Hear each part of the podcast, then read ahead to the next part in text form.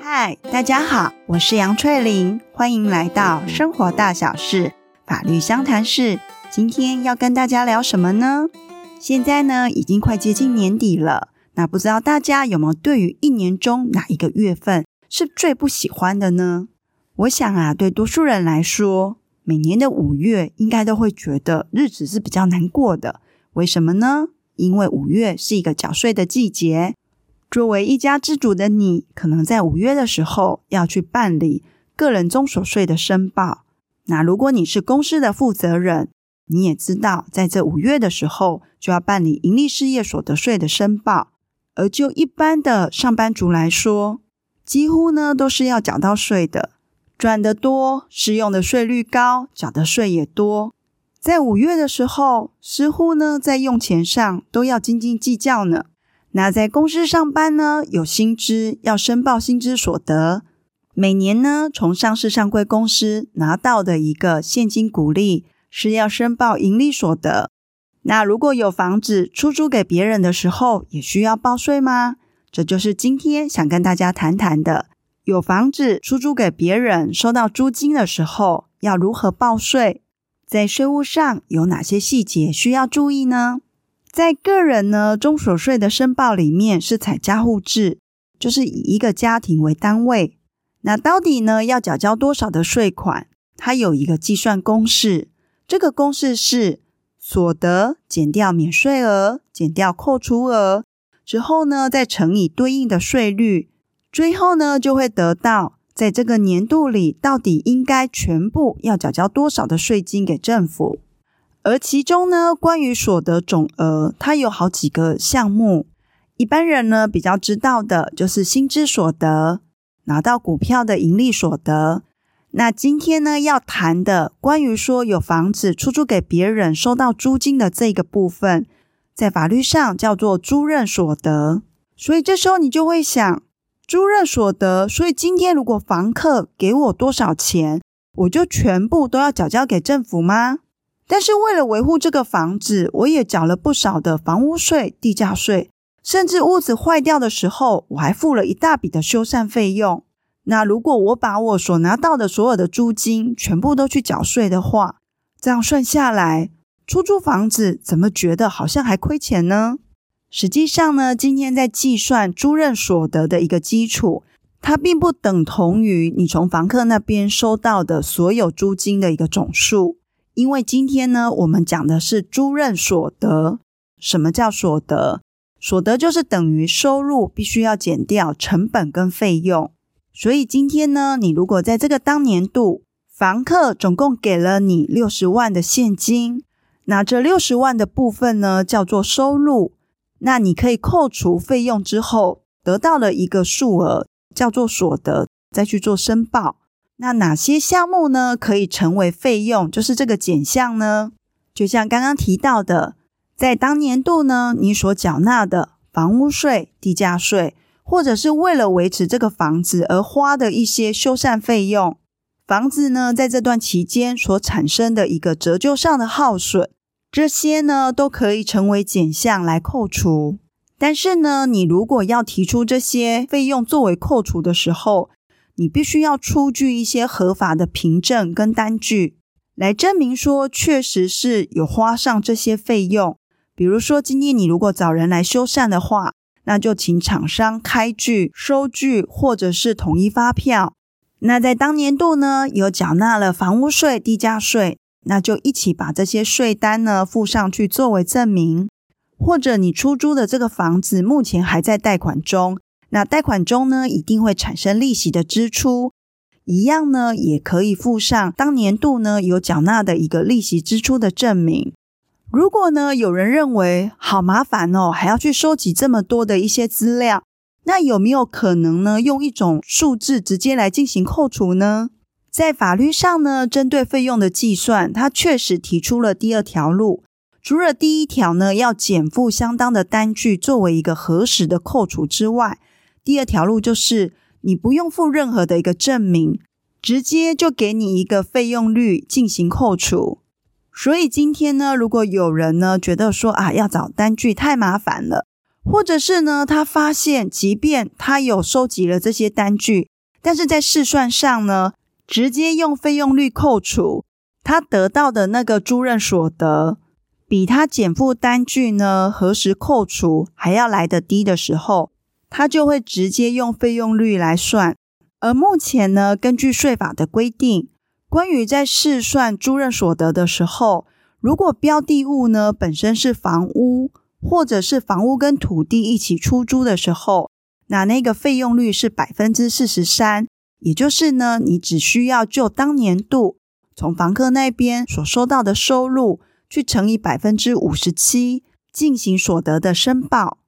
那如果今天呢，你出租的这个标的它只有土地一笔的话，那它是不能够适用百分之四十三的费用率，它最多呢就是只能扣除地价税作为减项而已。那另外呢，要提醒的一点是，在关于呢申报这个租赁所得收入的范围，除了房客按月缴交的租金之外，他在一刚开始的时候，如果有付了一笔押金。这笔押金呢，我们都知道说，其实是在租赁契约终止的时候，房客呢如果好好的把这个房子交给房东的时候，那押金呢当然就是无息的返还。押金呢是不等同于每一个月的租金，但是呢我们都知道钱会生钱嘛，所以呢在整个租赁契约还存续的状况之下，房东呢是可以拿这一笔押金把它存到银行去。然后让他呢去生利息，所以在税法上就会认定，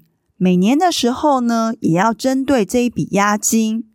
用邮局呢一年期的定期除金利率来试算利息，然后呢，一样也是把它纳入当年度的一个租赁收入里面去计算。如果今天呢忘了申报押金所产生的一个利息，那就会有短报漏报的问题。国税局呢，如果查到之后，就会要求你补税，也会视状况对纳税义务人呢裁处罚款。那如果今天一个人在关于这个租赁所得的部分，他是短漏报的话，他会有什么样的处罚呢？是不是一定会构成刑事上的一个刑罚？那要看个案去认定。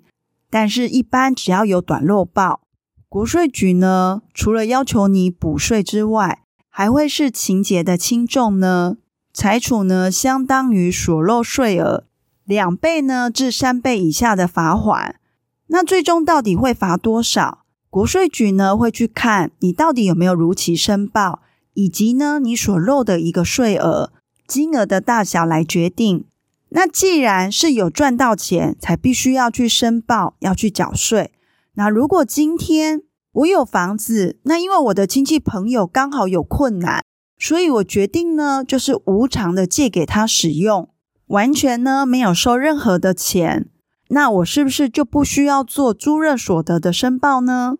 在一般人的想法里面，没有所得就不用去申报。但是呢，在税务上，你这样的一个主张，国税局呢，他到底接不接受？这时候他是不是认为说，这样的一个行为是没有任何租任的一个收入，那是需要看个案去认定的。首先呢，要先去判断这个租任物到底租给谁。如果今天呢，你名下的这个房子是你本人自己在用，你的配偶或你的孩子、你的岳父母、你的父母这些直系亲属，如果是给他们用，那国税局呢就会认定这没有租赁收入的问题。相反的，如果今天使用房子的人是前面所讲那些人以外的他人的时候，那就算呢，你主张是一个无偿的一个使用关系，那就要再进一步的来判定说，这个房子是作为什么样的用途。假设今天呢，房子是拿来做营业用，或者是执行业务，开律师事务所、开建筑师事务所等等。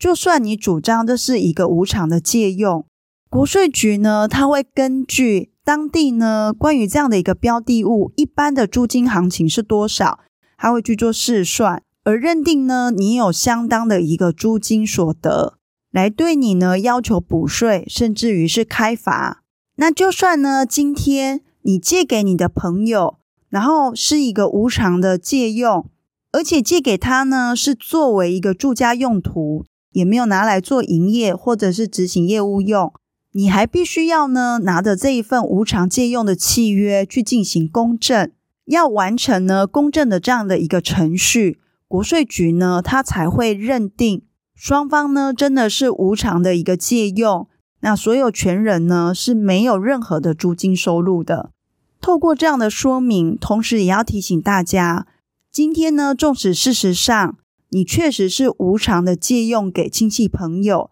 但是要被国税局认定呢没有任何的租金收入的时候，你必须要去确认说，租赁物的使用人呢是本人配偶、直系亲属，这就没有问题。但是如果是这些人以外的他人的话，那就必须是单纯的一个住家用，不能够拿来营业或者是执行业务用，而且呢，还必须经过一个公证的程序。我们来小结一下，今天跟大家聊的是，如果今天有房子出租给别人使用的时候，既然呢有收到了一笔租金的收入，那每年的五月在办理中所税申报的时候，就必须要把这笔钱连同呢。押金所产生的利息纳入租赁所得这一个项目去计算，既然叫做所得，那就是代表收入是可以扣除费用的。费用上的扣除有两种计算方式，一个呢是减去单据，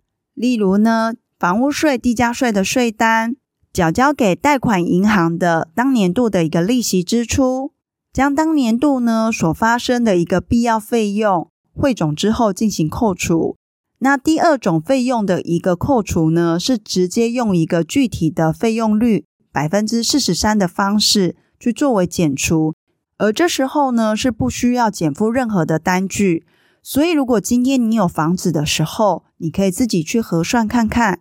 就现有的单据呢，它的一个计算出来的费用率有比百分之四十三趴还高吗？如果没有的话，那当然就是直接用。法律上所规定的一个百分之四十三的费用率去核算就可以了。那最后有提到，当把房子呢无偿给他人使用的时候，到底需不需要去申报租赁所得这个部分？在国税局会去认定说，诶，这一个真的是一个无偿的使用，没有任何的租赁收入时，它的标准是会去看今天呢房子的使用对象是谁。以及呢，房子是不是就是单纯的做住家使用，而没有做任何的营业或是执行业务，而且还要同时满足这样的一个无偿借用契约，是必须要经过公证的程序，才会被认定说这里是没有任何的一个租赁收入的问题。透过今天简单的介绍，让可能是包租公或包租婆的你，能够更清楚说法律的界限在哪里。避免呢，因为搞不清楚而被国税局开罚了。那今天的 podcast 就到这边结束喽，下次再见，拜拜。